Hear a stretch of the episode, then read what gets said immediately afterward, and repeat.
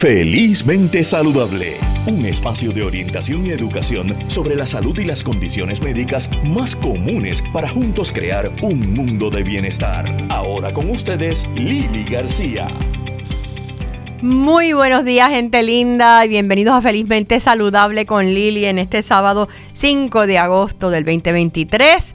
Eh, tenemos un programa bien interesante. Hemos tenido unos casos en las últimas semanas de mucha negligencia, eh, donde pues hemos sufrido muchas pérdidas en muchas familias en Puerto Rico. Vamos a hablar sobre eso con Yadira Pizarro del Centro de Fortalecimiento Familiar Escape, porque a veces no entendemos cómo la negligencia es un tipo de maltrato y a qué puede llevar.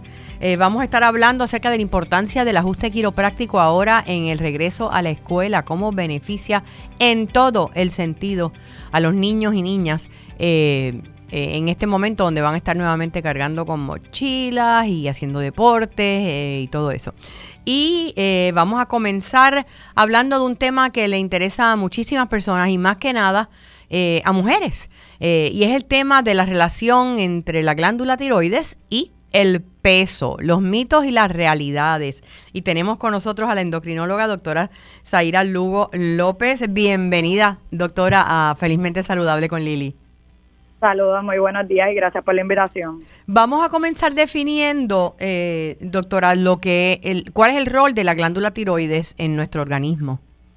Sí, pues, eh, para empezar, ¿verdad? Vamos a de, ¿verdad? ubicar dónde es que tenemos nosotros la glándula tiroides. Ajá. Este, ¿verdad? Porque muchos tienen esa duda. Y está ubicada simplemente en la parte frontal del cuello, eh, donde tiene verdad un aspecto de mariposa y esta glándula pues tiene muchas eh, tiene muchas funciones a nivel de lo que viene siendo eh, las funciones del cuerpo la función del metabolismo.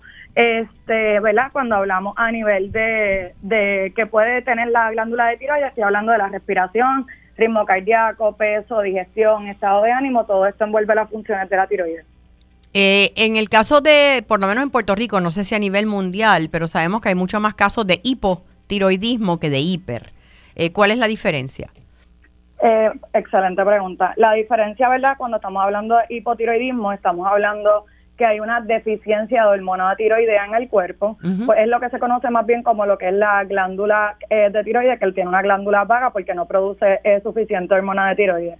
Cuando hablamos de hipertiroidismo, por el contrario, pues estamos hablando prácticamente que hay un exceso de hormona de tiroides en el cuerpo. Ok. ¿Y los síntomas son diferentes? Totalmente. Cuando estamos hablando de hipotiroidismo como tal, eh, ¿cuáles son los síntomas que yo puedo presentar? Prácticamente ganancia de peso entre ellos e intolerancia al frío. Eh, puedo presentar cambios a nivel de lo que es la menstruación, fatiga, a nivel de la concentración también. Eso viene siendo los cambios de lo que son hipotiroidismo. Por el contrario, hipertiroidismo, que es un exceso de hormona de tiroides, pues voy a presentar, como quien dice, lo contrario. Voy a presentar una pérdida de peso, eh, pacientes pueden presentar con diarrea, sudoraciones, pérdida de peso, caídas del cabello, entre otros síntomas. Eh, ¿El tratamiento eh, de, de los dos es distinto? Sí, totalmente. Cuando estamos hablando de hipotiroidismo, pues al tener una producción menor de la hormona de tiroides, el tratamiento viene siendo pues reemplazar esa hormona de tiroides con lo que se conoce como levotiroxina. Eh, por el contrario, cuando estamos hablando de hipertiroidismo, pues ahí tenemos distintos tratamientos, porque lo primero que tenemos que saber, ¿verdad?, cuál es la causa de ese hipertiroidismo si es eh, porque es un nódulo caliente que está produciendo mucha hormona o son varios nódulos o lo que se conoce como la enfermedad de Graves, pues hay distintas maneras de tratarlo, entre ellos medicamentos, cirugía o radioyodo. Eh, muchas personas piensan, eh, pues mira, tengo problemas con la tiroides, pues saca la tiroides, pero esa no es la tendencia hoy en día, ¿no? O sea, para remover la tiroides tiene que haber, o debería haber una, unas razones bien válidas. Definitivamente, porque estaríamos hablando, ¿verdad? Cuando retiramos la glándula de tiroides, estaríamos hablando que estaríamos dependiendo de por vida, ¿verdad? De un reemplazo hormonal. Eh, nosotros individualizamos, claro está, el paciente, eh, cuáles son las indicaciones prácticamente, ¿verdad? Para remover esa, esa glándula de tiroides como tal. Si el paciente tiene cáncer de tiroides, si el paciente tiene algún nódulo que le está causando algún tipo de compresión, eh, me explico que tenga dificultad para respirar, dificultad para tragar, eh, o que el paciente, por ejemplo, tenga algún tipo de eh, descontrol a nivel con hipertiroidismo y nosotros no lo podamos controlar ni con radioyodo, no lo podamos controlar con medicamentos. En el caso del radioyodo, lo, el, tratamiento lo da el, el endocrinólogo, endocrinóloga. No, se refiere a lo que es medicina nuclear. Ok, o sea que tendría que ir a otro lugar, no es a la oficina de su Exacto, nosotros lo discutimos con el paciente y nosotros entonces como endocrinólogos hacemos el referido al doctor de medicina nuclear. Eh, dentro de, la, de, su práctica, eh, eh, el peso viene siendo algo que trae, es que escuchamos tanto, no, es que yo estoy sobrepeso, pero es la tiroide. Entonces uno se pregunta si es la tiroide o es que la persona en realidad no está haciendo lo que tiene que hacer para bajar de peso. Definitivamente, y es yo creo que una de, ¿verdad? de los complaints con los que van los pacientes a la oficina y con esa duda pensando que pues padezco de la tiroides, eh, por eso es que estoy aumentando de peso. La realidad del caso es que cuando hablamos del peso junto con lo que es la tiroides, en pacientes que estén descontrolados, ya sea en el caso de la, estamos hablando en aumento de peso en este momento, este que estén descontrolados de su hipotiroidismo, puede haber una ganancia de peso pero es solamente de un 5 a, de, ¿verdad? 5 a 10 libras en ganancia de peso. Y esto no es en grasa, esto es simplemente en líquido. Una vez este paciente se comienza en reemplazo hormonal y llevamos ese TSH a parámetros normales, esto, estos 5 a 10 libras desaparecen porque fue simplemente líquido y el paciente tiene, vuelve a su peso original. Pero cualquier otro peso que pueda haber aumentado no tiene nada que ver con la tiroides en lo absoluto. Eh, obviamente tenemos que individualizar, el paciente porque hay muchos factores, entre ellos lo que viene siendo la edad, entre las mujeres lo que viene siendo la menopausia, este que son factores que sí, a través de que vamos nosotros envejeciendo, nuestro metabolismo se va poniendo más lento. Y eso tiene mucho que ver, ¿verdad?, con la ganancia de peso y no tiene que ver nada porque yo tenga hipotiroidismo o tenga algún tipo de problema a nivel de la tiroides. O sea que eh, la, la solución es una dieta más balanceada y mayor ejercicio. Definitivamente, y a mí no me gusta mucho personalmente utilizar la palabra dieta precisamente por eso, este, porque lo ven como algo que es a corto plazo y no lo ven como un cambio de estilo de vida. Eh, yo creo que eso es una de las cosas que, que recalco mucho hoy día por todo, todos los medios que hay, todas las informaciones y desinformación que hay en las redes sociales. Eh, que empiezan con distintos tipos de dieta y la realidad es que es tener un buen, un, un buen estilo de vida y una nutrición que tú sientas que tú la puedas sostener. En el caso de la tiroides, ¿hay, algo, hay, hay algún método de prevención para evitar eh, condiciones de tiroides o eso es algo que sencillamente ocurre? No, realmente no tenemos algo como prevenirlo. La realidad es que las etiologías son multifactoriales las razones de, por ejemplo, hablando del hipotiroidismo, eh, eh, como hipertiroidismo, ambos, pueden ser por condiciones genéticas, puede ser por herencia, puede ser por estrés, puede ser causado por algún tipo de virus. Este, así que tenemos distintas razones por las cuales ¿verdad? poder desarrollarlo y no hay algo nosotros como tal que podamos hacer para prevenirlo. Mencionó, sin embargo, el estrés. Eh, ¿Cuánto puede afectar a la tiroides una vida estresada, digo, tenemos estrés todos, pero hay personas que viven 24/7 en un nivel de estrés altísimo y yo creo que ni lo reconocen. Definitivamente. Este puede afectar bastante e inclusive ya un paciente que esté con hipotiroidismo, que muchas también de, ¿verdad? de las quejas que va el paciente a la oficina es que a pesar de que estoy en el reemplazo hormonal, eh, todavía no me siento bien, me siento cansado, estoy agotado. Entonces, siempre le echan como esta culpa a lo que es la, tiroide como tal. Y más bien tenemos que enfocarnos precisamente en eso, cómo tú estás viviendo tu vida cotidiana, estás haciendo ejercicio, estás llevando una buena nutrición, estás durmiendo tus horas adecuadas. Tenemos que irnos, como yo siempre les digo, a lo básico, porque rápido piensan que es culpa de la tiroides y tenemos que atacar todo lo alrededor para entonces poder tener un mejor control de, de lo que viene siendo la hormona tiroidea yéndonos al, al, otro extremo, ¿verdad? Parece mm, no real, pero para muchas personas, a muchas mujeres que conozco, el problema que tienen es que han perdido mucho peso y, y no parecen tener la capacidad de ganarlo. Eh, ¿Verdad? A cierta edad, ya después de perder ciertas libras, pues uno, uno se ve más viejo, eh, aparte que no es saludable. Eh, ¿Eso puede ser un hipertiroidismo no controlado?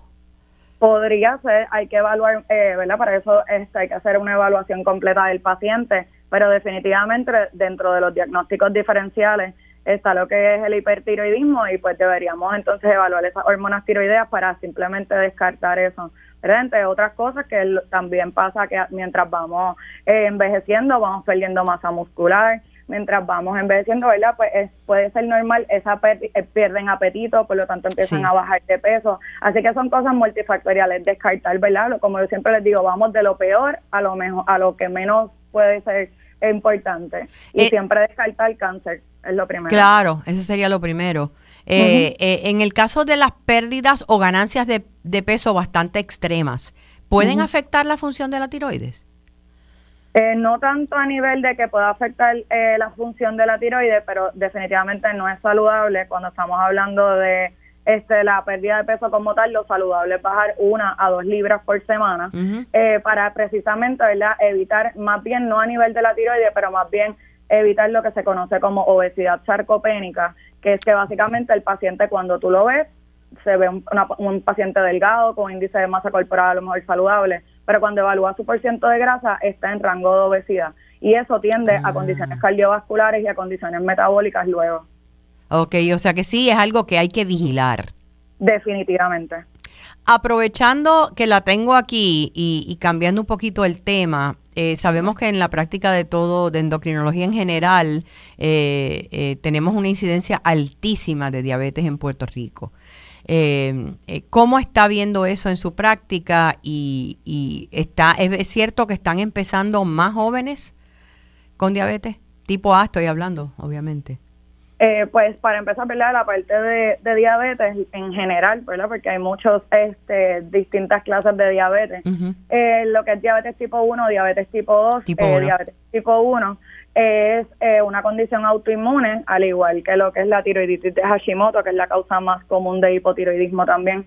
Cuando hablo de condiciones autoinmunes son que tu cuerpo genera unos eh, anticuerpos y atacan distintas glándulas y depende de la glándula que se ataque, pues eh, ¿verdad? es la enfermedad que se desarrolla. En caso de diabetes, hay anticuerpos que atacan el páncreas como tal y hay una ausencia de, de producción de insulina en el cuerpo. Sin embargo, cuando hablamos de diabetes tipo 2, estamos hablando de una resistencia a insulina, donde en ¿verdad? al comienzo de la enfermedad tenemos insulina, pero esa insulina, como yo le explico al paciente, no funciona correctamente. Cuando hablamos de diabetes tipo 1 se presenta más bien, como menciona, en, en, en, jóvenes, pero también lo he visto mucho en adultos que fueron ¿verdad? diagnosticados a lo mejor con diabetes tipo 2, pero cuando no vemos ese control de azúcar, entonces ahí es que sospechamos de a lo mejor este paciente no tiene un tipo un, una diabetes tipo 2, sino que tiene diabetes tipo 1. Realmente no no he visto que haya como un aumento como tal en cuestión de diabetes tipo 1. Este sí a través del COVID este ha habido mucha eh, ¿verdad? un aumento como tal en condiciones autoinmunes, por eso te comenté la parte de que los virus también pueden ser un detonante para desarrollar alguna de las enfermedades autoinmunes. Este, y en cuanto a pacientes por diabetes tipo 2, eh, sí, eso sí lo he visto más y tiene que ver mucho con lo, ¿verdad? Cómo la, las personas se alimentan, la parte del ejercicio, aunque no es solamente eso, pero sí es una pieza clave. ¿Hay una relación entre la diabetes y la tiroides? ¿O no necesariamente? Mm, no, no necesariamente, no. Pueden ser este, ¿verdad? dos cosas totalmente aisladas. ok. Quiero darle las gracias, doctora Lugo López, y que nos deje saber dónde se encuentra su práctica, cómo podemos comunicarnos con usted. Sí, muchas gracias. Eh, yo me encuentro en Bayamón Medical Plaza. Eh, el número de teléfono de la oficina es el 787-602-1243. ¿Y, ¿Y se aceptan pacientes de cualquier edad o adultos, nada más? Eh, mayores de 18 años. Mayores de 18 años. Muchísimas gracias. Sí, a la orden, que tengan buen día. Muchas gracias. Era la doctora eh, Zaira Lugo López, endocrinóloga, información bien interesante eh, que a veces tenemos que repasar porque pues la función de la tiroides es tan importante para tantas cosas. Eh, quiero aprovechar para anunciar que aquellos de ustedes que no lo saben, tú puedes salvar tres vidas con una donación de tu sangre y tal vez no tienes tiempo, tal vez sientes que pues estás demasiado eh, ocupado o ocupada, pues mira, el sábado, esto va a ser el 20 de agosto. eh, desde las 8 de la mañana a la 1 y 30 de la tarde, el Centro Budista Gandense de Dublín, esto es en Puerto Nuevo, eh, van a tener personal, ¿verdad?, para estar eh, recolectando sangre y permitirte que hagas esa donación en una forma cómoda, en una forma segura, pero tienes que llamar para precisamente registrarte para que no tengas que, esperar, ¿verdad? Así que pueden llamar al 409-5279, 409-5279. 79. Vete con, con, con una amistad, vete con, con, tu pareja, vete con, con vecinos. Eh, es tan importante, sabemos que en estos momentos los abastos de sangre, no solamente en Puerto Rico, sino en el mundo entero, están bastante bajos, eh, pues a raíz de la pandemia y de cómo las personas dejaron de donar en un momento dado. Eh, en otras ocasiones o en otros momentos históricos, tal vez nosotros podíamos eh, solicitar sangre de Estados Unidos y era más fácil recibirla, ahora no, porque hay muchos lugares allá que también están escasos. Así que pueden llamar al 787-409-5279 eh, para anotarse y, ser, hacer la diferencia en la vida de alguien que puede ser alguien cercano a ti y tú no lo sabes. Bueno, vamos a hacer una pausa y regresamos en breve con más aquí en Felizmente Saludable. Quédate con nosotros, oriéntate, edúcate y vive felizmente saludable en Radio Isla 1320. Caras. El cansancio y la falta de energía, cambios emocionales y la dificultad para concentrarte. Tu piel luce diferente y estás perdiendo cabello o aumentas de peso sin razón alguna. Podría ser hipotiroidismo, lo que hace que tu metabolismo se ponga lento y afecta el funcionamiento de tu cuerpo. Habla con tu médico hoy, pregúntale por la prueba de TSH y presenta tu mejor. Seguimos con más en Felizmente Saludable. Ahora con ustedes, Lili García. De regreso a Felizmente Saludable. Bueno, estamos en la vuelta a la escuela y sabemos que es algo que es una nueva carga, eh, físicamente hablando, para, para muchos niños y niñas. Eh, comienzan con, mochilas pesadas y tenemos unas recomendaciones maravillosas eh, por parte de la quiropráctica Glenda Velázquez de cómo la quiropráctica puede ayudar, ¿verdad?, a evitar y a eh, hacer prevención de lo que podrían ser condiciones de espalda y de otras áreas a nivel del metabolismo y del cuerpo. Más adelante vamos a escuchar nuestra conversación con Glenda. Glenda, bienvenida nuevamente a Felizmente Saludable con Lili. Gracias Lili, feliz de estar aquí nuevamente. Eh, esta semana, antes de comenzar a hablar acerca del regreso a la escuela, la importancia de los ajustes, tuve una experiencia, llevé a mi mamá a un médico eh, y, en un momento dado mami le dijo, no, porque yo estoy en tratamiento quiropráctico. Eh, y el comentario del médico a mí me dejó en shock. dijo, no, pero eso no hace nada porque eso no son médicos ellos no son doctores, fue lo que dijo. Y yo me quedé callada, mí me miró, yo creo que para que, mira, nena, no digas nada. Eh, yo preferí no decir nada, pero me sorprendió que a estas alturas de la vida haya tanto desconocimiento, o sea, porque la línea que yo le iba a tirar era, bueno, ellos no son médicos, son doctores en quiropráctica. Eh, y sí, hay muchísimos beneficios de la quiropráctica, pero ese desconocimiento, es, eso fue un, una experiencia aislada o, o, tú lo ves por ahí todavía? Mira, Lili, eh, la palabra clave es eso, desconocimiento. Y, y, definitivamente, como bien le, le hubieras contestado, ¿verdad? Somos doctores en quiropráctica. Yo no soy doctor en medicina, sí soy doctora en quiropráctica. Y a pesar de que los años de estudio, las clases y los créditos en anatomía, patología, fisiología, son idénticos y algunos mucho más que el doctorado en medicina, pues sí existe ese desconocimiento y esa falta de información que tienen muchos profesionales de la salud, ¿verdad? Desgraciadamente. Profesionales de la salud como médicos, pues también tienen ese desconocimiento, no todos, sin duda alguna, hay unos que ya saben y refieren porque saben de los beneficios de la quiropráctica, pero si somos doctores en quiropráctica, no doctores en medicina, pero somos doctores en quiropráctica. La clave es que vemos la salud diferente, Lili. La clave es que vemos la salud diferente, somos parte de una rama más holística de la salud y la medicina es más, más una rama alopática, que es que encuentra el síntoma y eh, quiere callar el síntoma o apagar el Apagarlo. síntoma, ¿verdad? Yendo al síntoma. Nosotros somos más de una rama holística, pero sin duda existe ese desconocimiento. En los 23 años que llevo de quiropráctica, no sabes la cantidad de personas que me han hecho los cuentos. Mira, mi doctor me dijo que no fuera al quiropráctico porque me van a lastimar. Me dijo que no fueran porque ustedes no son doctores. Me- y yo digo, Dios mío, pero ¿de dónde estarán sacando estos médicos la, la información, verdad? Y es que no saben. Yo creo que responsablemente, Lili, como profesional de la salud, me ha pasado en estos años cuando un paciente a mí me dice que está recibiendo un cuidado que yo desconozco o que no tengo la información correcta, responsablemente yo le digo, no conozco del tema, pero mi responsabilidad como profesional de la salud es decirle lo siguiente y lo que siempre le he dicho, voy a buscar sobre eso y te dejo saber. Claro, enterarte. Claro, enterarme porque es una buena oportunidad para yo saber, oye, están haciendo esta, esta modalidad de la salud, pues déjame ver lo que es, en vez de uno tirar de la boca algo que realmente uno no sabe. Si estamos todos, médicos, quiroprácticos, de todas las ramas de la salud, estamos todos para el beneficio del paciente y lo ideal sería que podamos ser una gran red de, de apoyo para beneficio de ese paciente.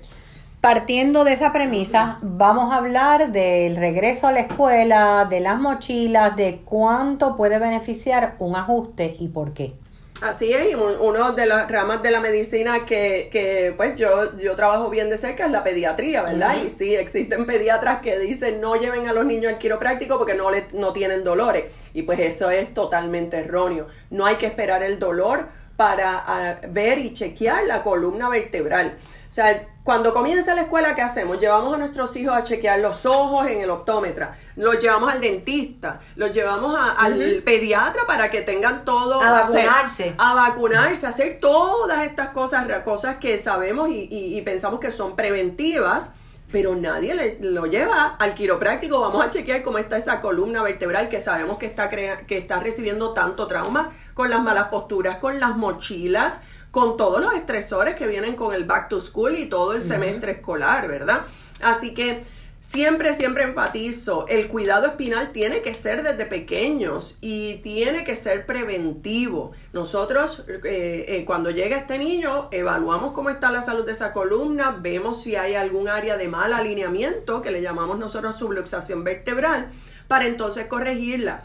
Cuando se corrige el mal alineamiento en la columna, se previenen problemas como escoliosis, malas posturas, problemas más severos como falta de concentración, problemas digestivos. Bueno, podríamos estar hablando un montón de problemas de salud que no solamente la quiropráctica puede ayudar, sino también que podemos prevenir que ocurran. Y es porque la columna vertebral protege el sistema nervioso. O sea que cualquier cosa que ocurra en la columna vertebral afecta el sistema nervioso y por lo tanto afecta cualquier parte del cuerpo. Por eso es tan importante ese cuidado preventivo espinal. No es para evitar el dolor de cabeza, Lili, es para promover un sistema nervioso saludable que entonces en cambio pues va, va a haber un cuerpo saludable. Una vez se hace, ¿verdad?, el, el ajuste eh, del niño, la niña, eh, ¿qué es, ¿cómo se puede prevenir el que, porque estas mochilas son pesadísimas, muchas veces muchos hacen deporte y tal vez Sí. pues no, no, no se cuidan o no calientan antes de hacerlo? Claro, claro, no, definitivamente como mismo un dentista le puede decir a un niño, pues para prevenir caries, tienes que lavarte los dientes, tienes que pasarte el hilo dental, usar enjuagador, todo eso, pues nosotros sí, para prevenir problemas de la columna hay que seguir ajustándose como parte de un estilo de vida saludable, ¿verdad? Que sea algo que, que sea parte de nuestra vida. Eso es número uno. Número dos, mira, si los niños están con necesidad de usar mochila, porque desgraciadamente Lili, ya en algunos espacios por eh, si- seguridad, en los bomberos y demás, yo he tenido que hacer varias cartas porque en algunas eh, escuelas no le están permitiendo eh, bulto de ruedas. Y entonces, Ah. pues ahí tienen que eh, pues ir a las mochilas. La mochila, ahora que estamos con las compras del Back to School, la mochila debe ser eh, una mochila, o sea, que invirtamos en la mochila, ¿no? Una de las cosas que debe tener es que lo- los tirantes deben ser anchos, acolchonados y que se puedan ajustar. Vienen mochilas ergonómicas. Claro, claro, la mochila también debe ponerse de manera que la parte de abajo de la mochila quede justo encima de los glúteos. O sea, ustedes saben que a veces le, le abren mucho los tirantes y salen esas mochilas casi hasta los muslos, ¿verdad? Sí. Pues eso no debe ocurrir. Eh, la parte de atrás de la mochila también debe ser acolchonada, o sea, que debe tener bastante sostén y como bien dices, que sean ergonómicas. También es bien importante que el peso de la mochila no debe sobrepasar del 10% del peso del niño. Por ejemplo, si un niño o niña de 12 años pesa, por decir una edad, ¿verdad? Y, 90 eh, libras, pues el peso que tenga en su mochila no debe pasar de 9 libras. O sea que ya más o menos entre la laptop, que allá quizás no hay tantos libros gordos, ¿verdad? pero ahora está la laptop. Sí, o, la, o la iPad, o, la, tableta, tableta, Entre la tableta, más las libretas, más... El celular. el celular, uno que otro libro, la botella de agua, todo eso vamos a hacer como padres la, la, el ejercicio de pesarlo, de pesarlo, entonces así... O sea que el 10%... Del peso del niño. Del niño. Si el, si el niño pesa 90 libras, pues entonces no más de eh, 9 libras. O sea que si el niño es pequeñito y es petit y pesa 70 libras, pues ya tú sabes que esa mochila no debe pesar eh, más de 7 libras. O sea, ese aproximado, ¿verdad? Así que hay mochilas bellas y los niños se, se, enamoran. Se, enamoran de unas mochilas a veces que son más grandes que ellos. Pero pues tenemos como padres estar pendiente al, al mejor eh, uso de la mochila. También durante el día a día vamos a promoverles, si están en la escuela y en un tipo de educación que es todo el tiempo sentados, cuando salen de la escuela vamos a promoverles más movimiento. Yo sinceramente, Lili, estoy bien en contra de, todo, de la, del chorrete de asignaciones que le dan a los niños después de la escuela, porque los mantiene sentado y encorvado muchas todo veces. Todo el tiempo, todo el tiempo sentados, todo el tiempo encorvados por 3, 4 horas más de las 8 que llevan en la escuela. Y eso sin contar el uso del celular. Ah, porque entonces cuando cogen breaks es a usar el celular. O sea que nosotros como padres no podemos Em, o sea, esto debe ser desde pequeño, sin duda alguna, pero no podemos eh, tomar o evitar, debemos de evitar la excusa de que pues que él no quiere hacer nada. No, pero es que él no quiere moverse. Bueno, pero por lo menos caminar de arriba abajo en la calle. Eh, por lo menos, bueno, vamos, vente que vas conmigo a hacer compras y, y, nos vamos, o sea, y hay algún tipo de actividad. de, Y pues envolverlos también en algún tipo de actividad que les guste, porque tampoco es obligarlos mucho a un deporte o algo que no les guste. Que no les guste. Pero, pero ahí es que está pues el ejercicio como nosotros como padres y madres en, en seguir explorando y que ellos sepan la importancia de mover el cuerpo. y, y a medida más sedentarismo hay en estos niños, más joroba estoy viendo en, en jóvenes, más problemas, eh, ¿verdad? Que antes se veían más en adultos, en adultos, o sea, obesidad, problemas de degeneración espinal, o sea, ya yo estoy viendo problemas de disco en niños y niñas de 15 años. ¡Wow! Tan jóvenes. Tan jóvenes. Y no son accidentes ni caídas ni nada aparatoso, son muchas veces la inactividad constante que están desde pequeña edad. Entonces están todo el tiempo en unas malas posturas, entonces son a veces niños que lo más que les gustan son las computadoras, los programas y perfecto. Pero entonces hay que hacer un balance. Y no es ni meterlos en un gimnasio, ni a un deporte que no quieran, es movimiento. Y el movimiento puede hacerse hasta, mira, doblando ropa, hasta barriendo la casa, hasta, o sea, lo que sea lo que sea, pero que evitemos pues tanto ese sedentarismo. Y sobre todo en los deportes, si tu hijo hace deportes y son bien, o sea, más que, que nunca pues debe tener ese cuidado quiropráctico porque se lastima mucho y además el cuidado quiropráctico le va a ayudar a mejor coordinación, más balance y un mejor desempeño del deporte. ¿Qué hace que el cuidado quiropráctico logre eso? Mira, el, la quiropráctica se enfoca en traer la salud de adentro hacia afuera, ¿verdad? La quiropráctica se enfoca en conectar esa es la información del cerebro con el cuerpo y esto se hace a través del ajuste de la columna vertebral, alineando esas vértebras desalineadas para que no haya nervios pillados, lo que conocemos como nervios pillados, que mucha gente piensa que, eh, eso duele y no necesariamente, porque eso es lo peligroso, como una carie empieza en un diente. Eso no duele y a medida pasan los años, ahí es que vienen los problemas de escoliosis y problemas de salud, de salud en general. Así que si nosotros como quiropráctico lo que queremos es ajustar la columna, quitar, eh, alinearla con el ajuste quiropráctico, quitar esa presión en los nervios, de esa manera, como mismo uno tiene un pie en una manguera y quita el pie que sale mejor el agua, el cerebro se, se comunica mejor con el cuerpo y por lo tanto el cuerpo empieza a funcionar mejor en todo el sentido de la palabra. Y digamos usted así, funcionando mejor si vamos a tener que depender de medicamentos. No necesariamente, exacto. Mientras tu cuerpo funciona mejor, menos y menos medicamentos, menos y menos necesidad de, de, atosigarle tanto medicamento a estos niños por alergia, asma, eh, falta de concentración. O sea, si el cuerpo de este niño a través del cuidado quiropráctico empieza a funcionar mejor en todo el sentido de la palabra, menos necesidad de, medicamentos. Así que el, ajuste es mucho, la quiropráctica en general es mucho más allá de un mero alivio de dolor, es bienestar general. ¿Y puede empezar desde que el niño esté en preescolar? Sí, desde pequeñito, o sea, yo, eh, eh, pues, por, mi especialidad que es más quiropráctica pediátrica, yo atiendo bebecitos, infantes, niños, eh, preescolar también. Vamos a chequear cómo está esa columna vertebral antes de empezar la escuela. Y si hay cositas que hay que corregir, vamos a corregirlas a tiempo. Antes de que 10, 15 años después, de momento ese madre o padre vea una escoliosis, vea dolores de cabeza recurrentes, alergias, sinusitis, problemas de, de ¿verdad? En, en balance, o sea, en general, un sinnúmero de otras cosas cuando lo pudimos haber prevenido desde preescolar, desde pequeño. O sea que definitivamente la quiropráctica, escuchen, es prevención, ¿verdad? Y es ayudar al cuerpo a, la autosanación. Muchísimas gracias, Glenda. El teléfono de la oficina. Sí, nuestro número es 787-782-0034 y a través de Facebook, Centro Quiropráctico Díaz Velázquez. ¿Y dónde se encuentran? En la avenida Jesús de Piñero, la avenida central, número 1270. Allí llevamos 21 años y seguiremos allí por años. Gracias y felicidades en el aniversario. Gracias, gracias Lili. Gracias a Glenda Velázquez del Centro Quiropráctico Díaz Velázquez y definitivamente es mucho, son muchos los beneficios eh, que tiene la quiropráctica en todos los aspectos eh, de la salud. Eh, más adelante le voy a hablar sobre un tema bien interesante que tiene que ver también con el regreso a la escuela y con las actitudes de los padres y cómo a veces les roba la felicidad actitudes que sí pueden cambiar. Pero hablando de robar, una de las cosas que nos roba la paz es eh, las noticias que ha habido en las últimas semanas de tanto asesinatos, muertes eh, de niñas, eh, casos de maltrato. esta semana, esta misma semana, ayer o antes de ayer, tuvimos el caso de una niña de 13 años que fue llevada a, a un hospital en San Sebastián muerta y que la persona que la lleva es un hombre de 27 años y se identifica claramente y sin tapujos como su pareja.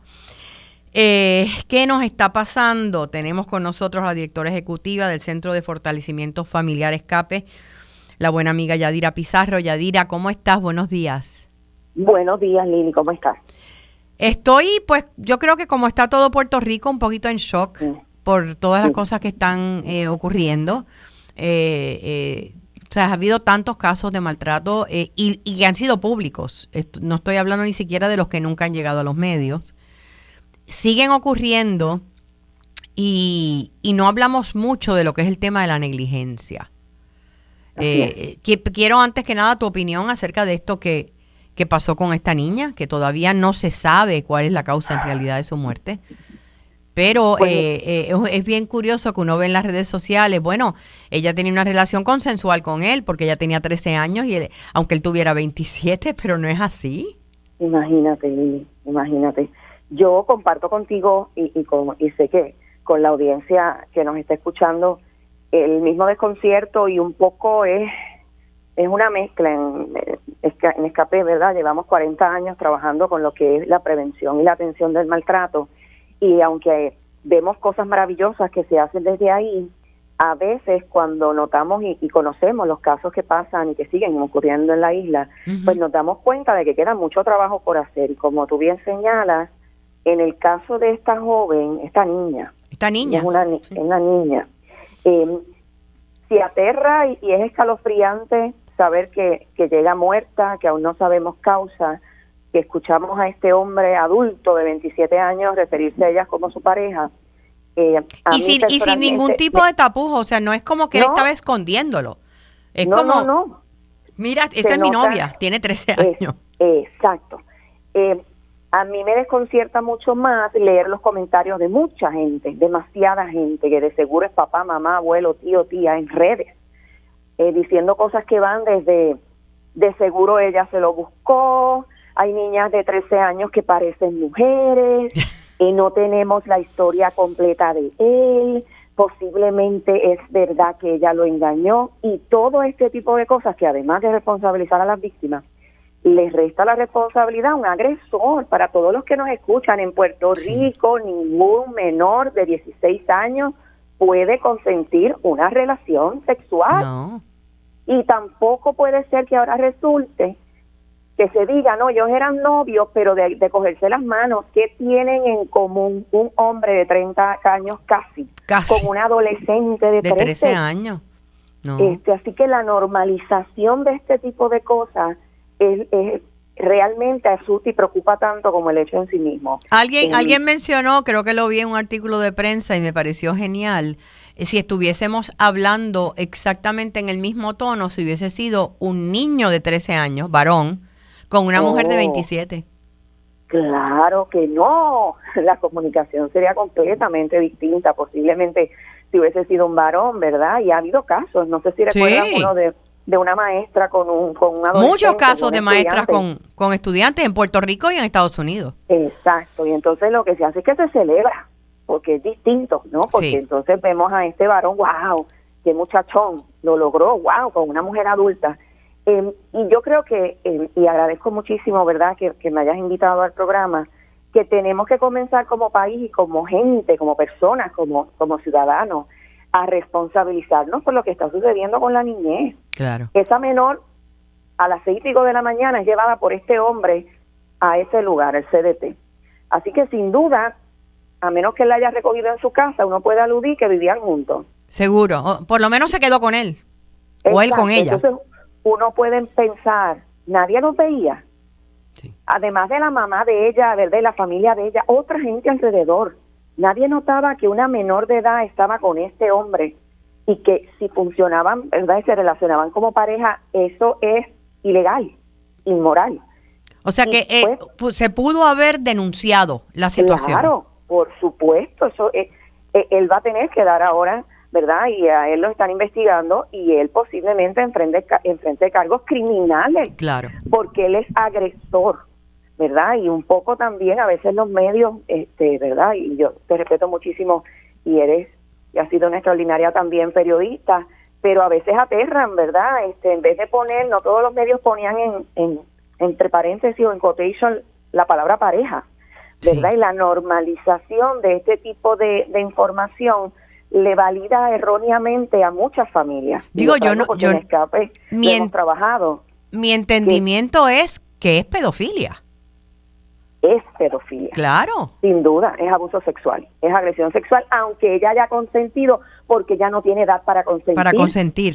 No tiene la madurez emocional para consentir y los que nos escuchan piensen en alguna adolescente, eso, ella debía estar en séptimo grado, sexto, séptimo grado. Este, es una es una menor, está en desarrollo, no puede tomar decisiones este y aunque las tomara el Estado, es verdad, el, gobierno las los tiene y las tiene que proteger. las tiene que proteger. las leyes, claro, claro. Porque, porque no sabemos, ahora se está investigando también las supuestas querellas que había contra la mamá, eh, que tenía la custodia de la niña.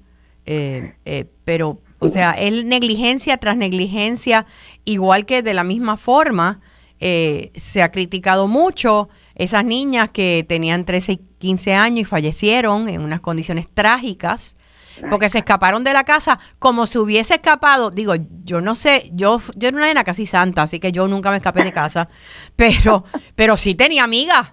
Y tengo amigas que lo hicieron de adolescente. Lo que pasa es que era otra época. Y tú te escapabas para ir a un parisito. Y, y en este caso se escaparon y estaban en el lugar incorrecto a la hora incorrecta. Pero eso no las hace a ellas criminales. Sin duda, sin duda no. Em, y siguen siendo adolescentes tomando malas decisiones. Claro. Como, como pudimos tomar mucho. Yo también era de la línea esa de casi santa, pero tengo que reconocer, y ojalá mi mamá no esté escuchando, que, que mira, yo me crié en Arecibo, era del cuadro de honor y pues una, una, una muchacha. Una nena buena. Este, una nena buena.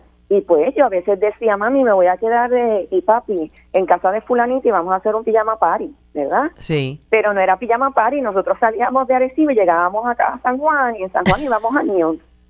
y pensábamos a la disco. éramos las titanas de la llanura, ¿no? Era como, wow. Sí. Y pudo haber pasado cualquier situación horrible, pero yo no tenía la madurez para entender las consecuencias que podía tener mis acciones, ¿verdad? Y, y aun cuando estas menores supieran, porque han elucubrado mil, mil hipótesis, ¿no? Que quizás sabían, que quizás no, que quizás estaban involucradas con él, con los varones en términos de hacer actos criminales. Eh, eran adolescentes. Sí. ¿Dónde estaban los adultos alrededor? O sea, tenemos que comenzar.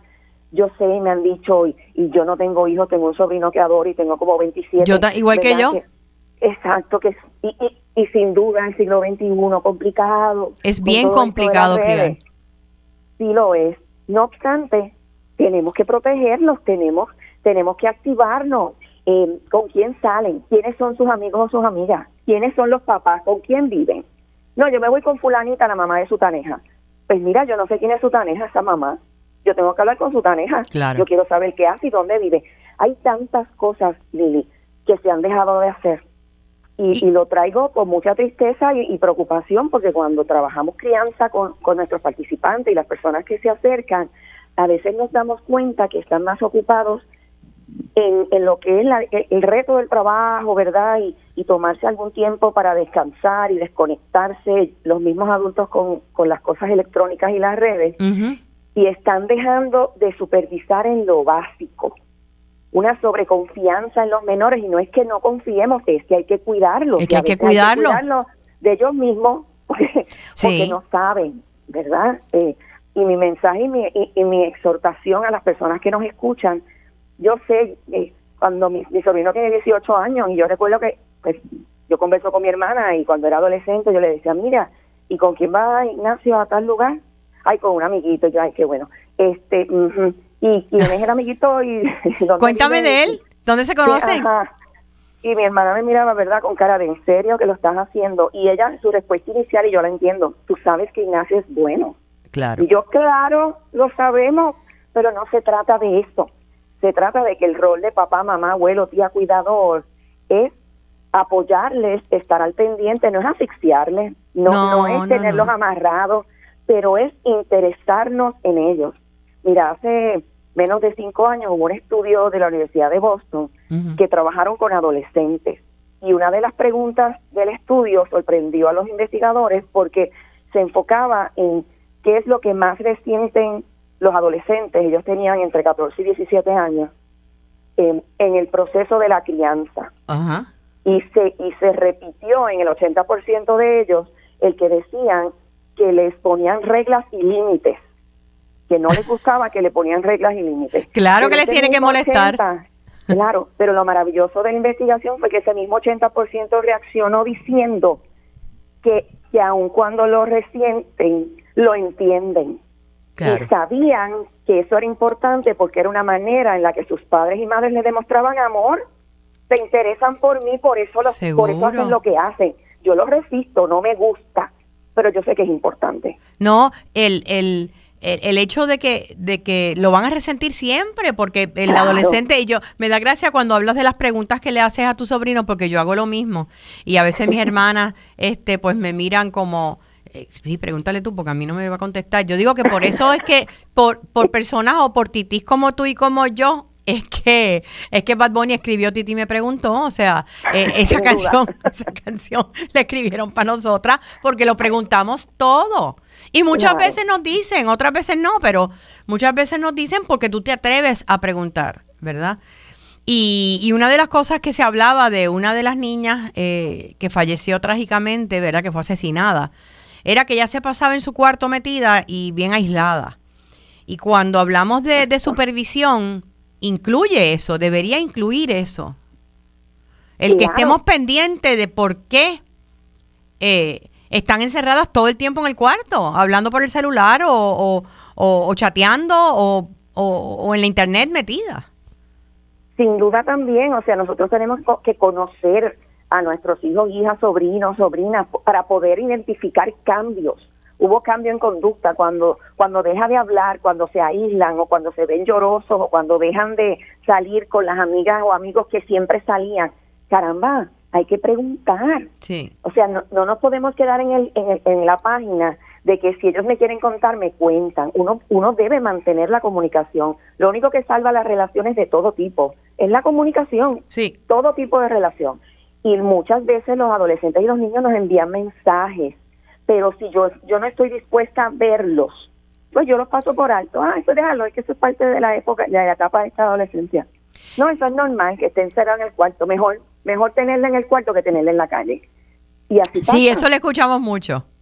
Sí, sí, entonces eh, en esa narrativa se pierden oportunidades maravillosas de entablar conversaciones que quizás nos pueden dar información sobre miedos, sobre bullying, sobre dinámicas, eh, acercamientos sexuales inadecuados, Inadecuado. sobre temores, temores. Mira, estoy en esta relación y mi novio quiere que pase esto y yo no quiero, pero como no, nadie pregunta, ¿verdad? Cada cual está en su esquina con su celular o con su televisor viendo Netflix, ¿verdad? Y, y estando en redes, eh, y que yo no tengo ningún problema. Estás asumiendo, estás asumiendo que es safe, que es seguro. Exacto. Eh, Y- eh, y- Yadira, te voy a pedir un favor. Vamos a hacer una pausa. No te me vayas. Porque quiero continuar hablando contigo y quiero que me hables un poquito más acerca de los servicios de escape. Eh, ya regresamos en breve, eh, luego de la pausa, con Felizmente Saludable. Quédate con nosotros, oriéntate, edúcate y vive felizmente saludable en Radio Isla 1320. Si tiene alguna condición crónica como hipotiroidismo, hable con su médico para ver si una receta de 90 días es adecuada para usted. Con una receta de 90 días tendrá el tratamiento suficiente para tres meses y así será menos probable quedarse sin su medicamento. Además hará menos viajes a la farmacia y un copago solo cada 90 días. Si su médico establece que el medicamento a largo plazo es eficaz y lo tolera bien, pregúntele hoy si una receta de 90 días es adecuada para usted. Auspicia AbbVie. Seguimos con más en Felizmente Saludable. Ahora con ustedes, Lili García. De regreso eh, con la directora ejecutiva del Centro de Fortalecimiento Familiar Escape, eh, Yadira Pizarro, en esta conversación tan importante acerca de lo que puede ser negligencia, que a veces no nos damos cuenta, ¿verdad? Eh, a veces dejarlos vivir a los niños, pues no necesariamente y no ocuparnos de saber qué es lo que hay detrás de esa puerta es bien importante. Y otra cosa que quería comentarte antes de entrar en la labor de escape, eh, es que pues tenemos, yo no sé si aparecieron también dos menores desaparecidas, que ambas eh, eh, eran, están, están bajo la custodia del Departamento de la Familia y vivían en un, en un hogar sustituto. Me imagino que conoces el caso. El, Sí. el caso era de, eh, sal- era- salieron tres y una de ellas regresó y les dijo que las otras dos pues la había recogido un vehículo, iban para tal sitio. Y, y, y el, el- el lugar donde viven, o sea, el, el hogar de crianza, no lo informó hasta 48 horas después. Sin duda, el departamento y su estructura tienen mucha información, muchas cosas que investigar y, y, al- y muchas otras que compartir, ¿verdad?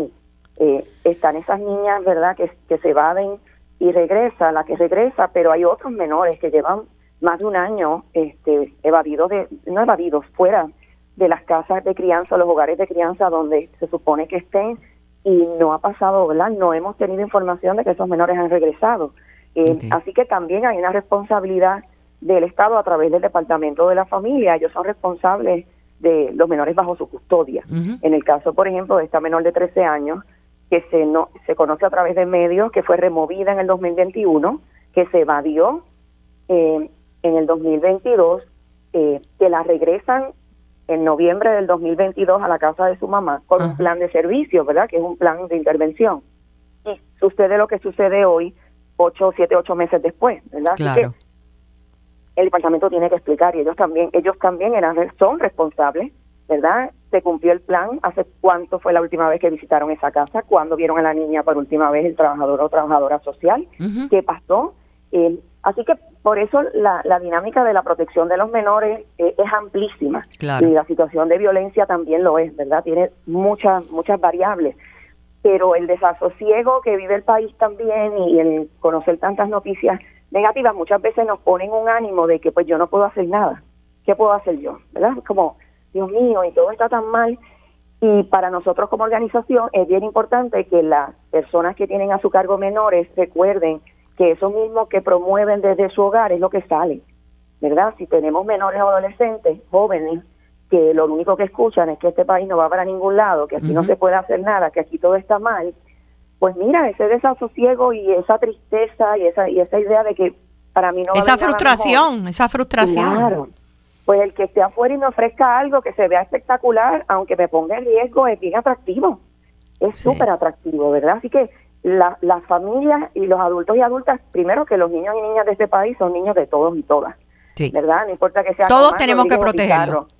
Sí. Todos tenemos que protegerlos y sin duda tenemos que activar y si no tenemos toda la información buscarla porque yo no me puedo, o sea, yo no puedo imaginarme cuál sería mi dolor si esa mm, si hubiese sido mi sobrino el que hubiese llegado muerto al CDT, Claro. ¿verdad? Eh, así que y así es que lo tenemos que ver, ¿verdad? Convertir ese dolor en algo íntimo de nuestro mundo interno para entonces reflexionar sobre qué estamos haciendo desde casa. Sí. Yo quiero como todos que este país sea un mejor país, que podamos disfrutar la hermosura de esta de este archipiélago libre de violencia, pero cómo yo estoy aportando desde mi micro, desde mi familia, desde mis sobrinos, qué tipo de personas estamos lanzando ¿verdad? a la mundo. comunidad. Sí. Exacto, y eso no depende del gobierno. Ah, Ellos tienen que hacer cosas, y la policía tiene que hacer cosas, y la escuela tiene que hacer cosas, pero sin duda las familias tienen que asumir su responsabilidad de una manera activa.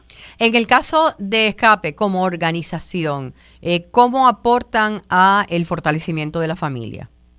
Pues mira, tenemos variados programas que están dirigidos, unos específicamente a familias que están en una situación activa o pasada de violencia de género, ¿verdad? Y entonces eh, trabajamos con ese núcleo para apoyarles si, si la violencia está activa, ¿verdad? A que este agresor o agresora eh, salga de la dinámica de, de- de este hogar y trabajar entonces con todos los que vivan, los adultos y los menores, Ujú. eh, sobrevivientes de esa violencia y acompañarles en ese camino de la recuperación.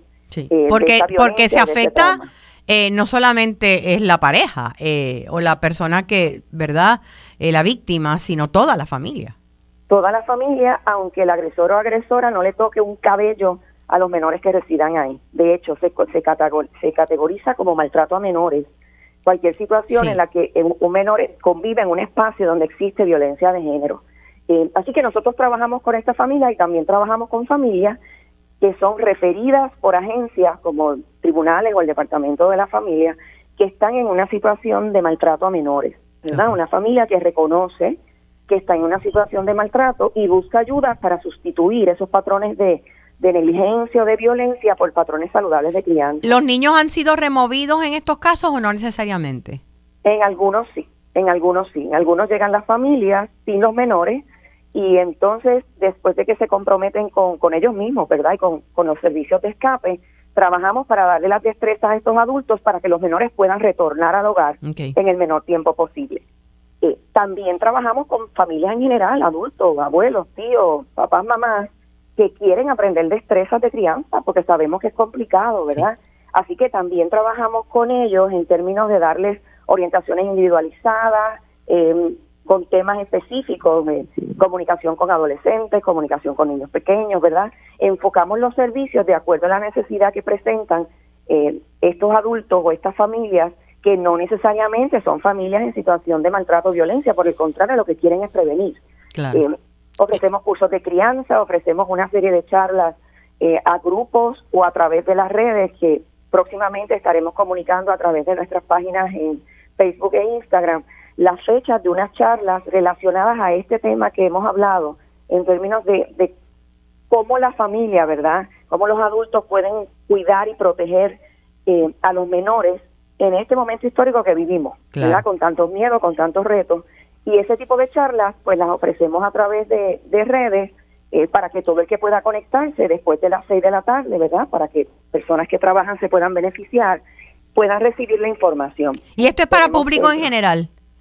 Público en general, sí. Ok, De- Desde excelente. nuestra página, sí, desde nuestra página van a obtener los detalles. Eh, tenemos también charlas que van dirigidas a niños desde los cinco años y trabajamos con ellos eh, la autoprotección o herramientas básicas, ¿verdad?, para identificar el riesgo de abuso sexual, la, nave- la navegación segura en redes sociales e internet. eh, Todos estos riesgos que antes no existían y que hoy están allí al, al, al toque de los dedos de los niños. Exacto, y desgraciadamente a veces aprenden a manejar un celular primero que aprender a sostener un BB. Sí. ¿verdad? Sí. Y lo vemos a menudo. Así que esas son cosas que también conversamos y, y, nada, o sea, lo hacemos desde el respeto, eh, ¿verdad? Y los que nos escuchan, esto no se trata de juzgar si, si está bien o si está mal, es compartir información porque nosotros somos fanáticos de la familia y sabemos que los niños y adolescentes eh, es lo más que aman las familias, ¿verdad? Es un amor inmenso.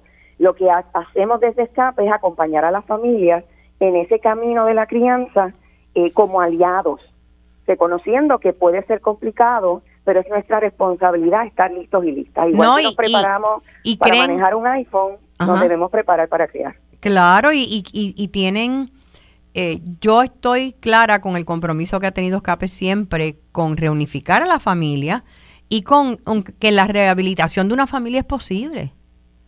Lo es, lo es, y en 40 años, en cuatro décadas hemos visto y todavía tenemos cerca, ¿verdad?, que son parte de nuestra familia, literalmente de la organización, familias que ya dan, este, los niños ya la tienen nietos o, los hijos se han casado, ¿verdad? Y, y realmente cuando la, la, gente se compromete con el servicio y con su familia, si recibe servicios consistentes eh, y eficientes, pues claro que la gente puede cambiar.